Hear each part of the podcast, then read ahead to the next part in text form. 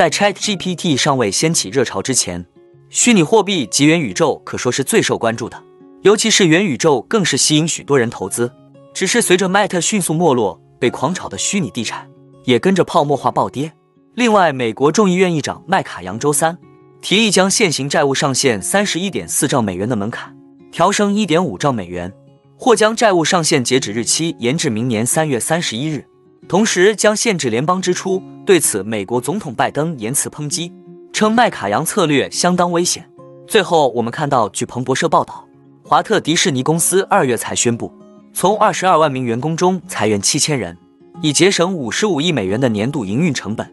裁员遍及整个公司，包含今年重组中创建的迪士尼娱乐公司，其主要负责影与电视制作、串流媒体以及发行业务。包含现在科技大厂裁员不停，裁员风波何时才能停歇呢？哈喽，大家好，欢迎来到我的财经老师说。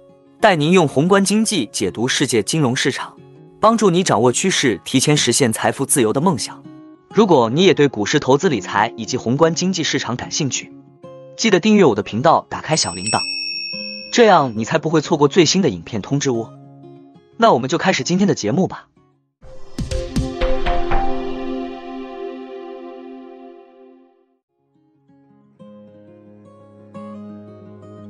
我们首先看到台股部分小台散户多空比，散户已从空转多。值得注意的是，外资台指期目前已减至八千七百口左右，如外资持续减码现货，以及期货多单小心有逢高出货之风险，投资者应小心谨慎。元宇宙土地资讯聚合平台 VMeta 在二零二二年发布的报告显示，综合海外六大主要虚拟地产平台的资讯，虚拟土地的平均价格。在二零二二年一月，每块约一点七万美元，但在二零二二年八月时，每块只有两千五百美元，跌幅逾百分之八十五。与此同时，每周交易量也从二零二一年十一月的十亿美元，降至二零二二年八月的一点五七亿美元左右。在二零二一年十月二十九日，当 FB 宣布将公司更名为 Meta 后，脸书也将元宇宙列为主要发展方向，因为他们认为元宇宙将是社交科技的下一步演进，也是行动技术的后继者。所以，希望脸书能提早布局，拥有先发优势。只是，虽然脸书筹集了一百亿资金准备发展元宇宙，进度并不如预期。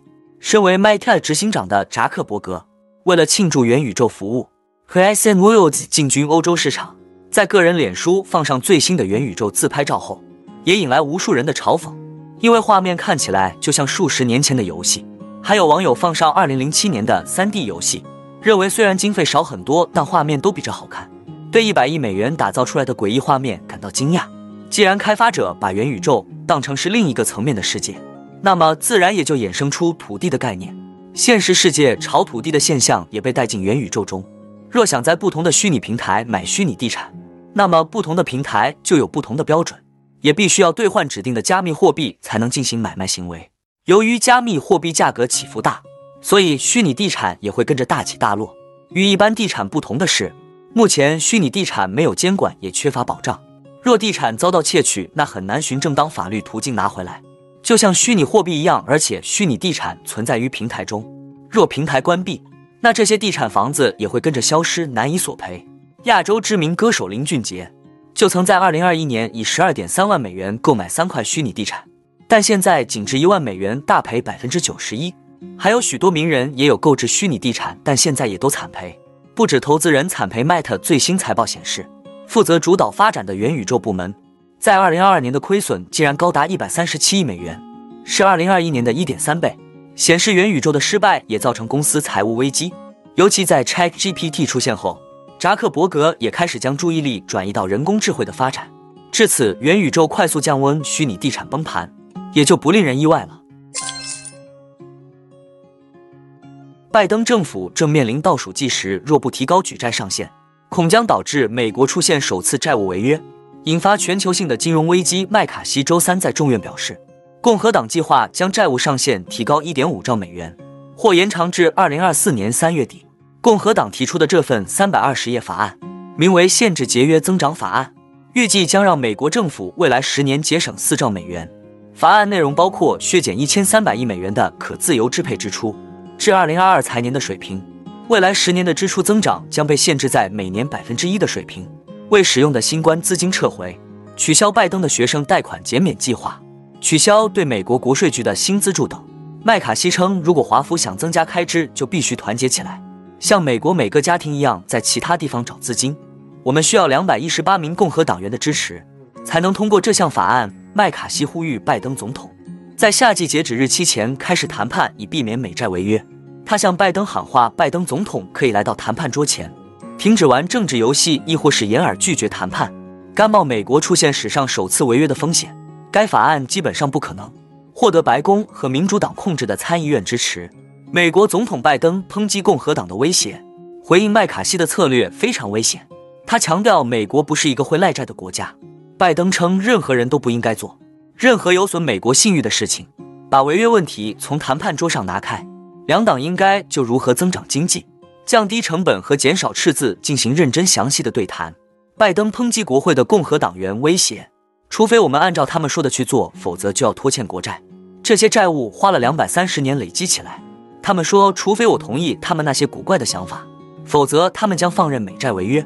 这比完全不负责任更糟糕。美国财政部已警告，联邦政府最早可能在六月五日就无法支付债务。无党派组织国会预算办公室预测，美国今年七月至九月之间，恐将因债务违约面临大灾难。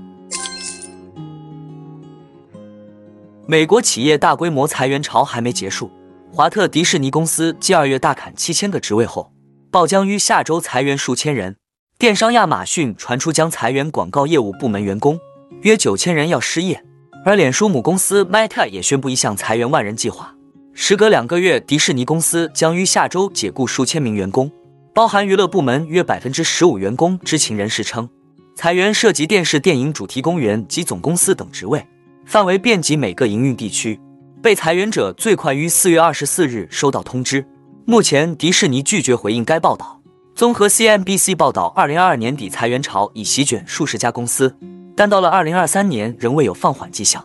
亚马逊继去年十一月与今年一月宣布解雇一点八万名员工后，四月十八日宣布要裁减广告业务部部分员工，此波预测将影响九千人。华盛顿邮报则指出。Meta 一份公司内部备忘录泄露，人力资源主管于当地时间十八日晚间透露，将通知技术团队中被解雇的员工。受影响部门包含 Facebook、Instagram、WhatsApp。他说，这将是一个艰难的时刻，我们将或为 Meta 做出过巨大贡献的朋友和同事告别。公司将解雇数以千计的工程师与其他技术人员。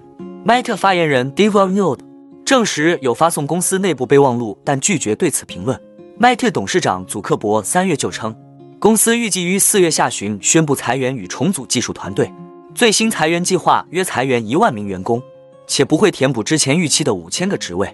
据悉会从人力部门开始。最后，我们总结一下，去年的大幅度升息并没有让就业市场降温，如此发生滞后性也不是不可预知的。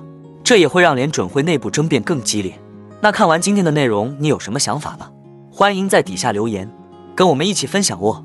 那我们今天的节目就先分享到这里。你也喜欢用宏观经济看全球投资的机会吗？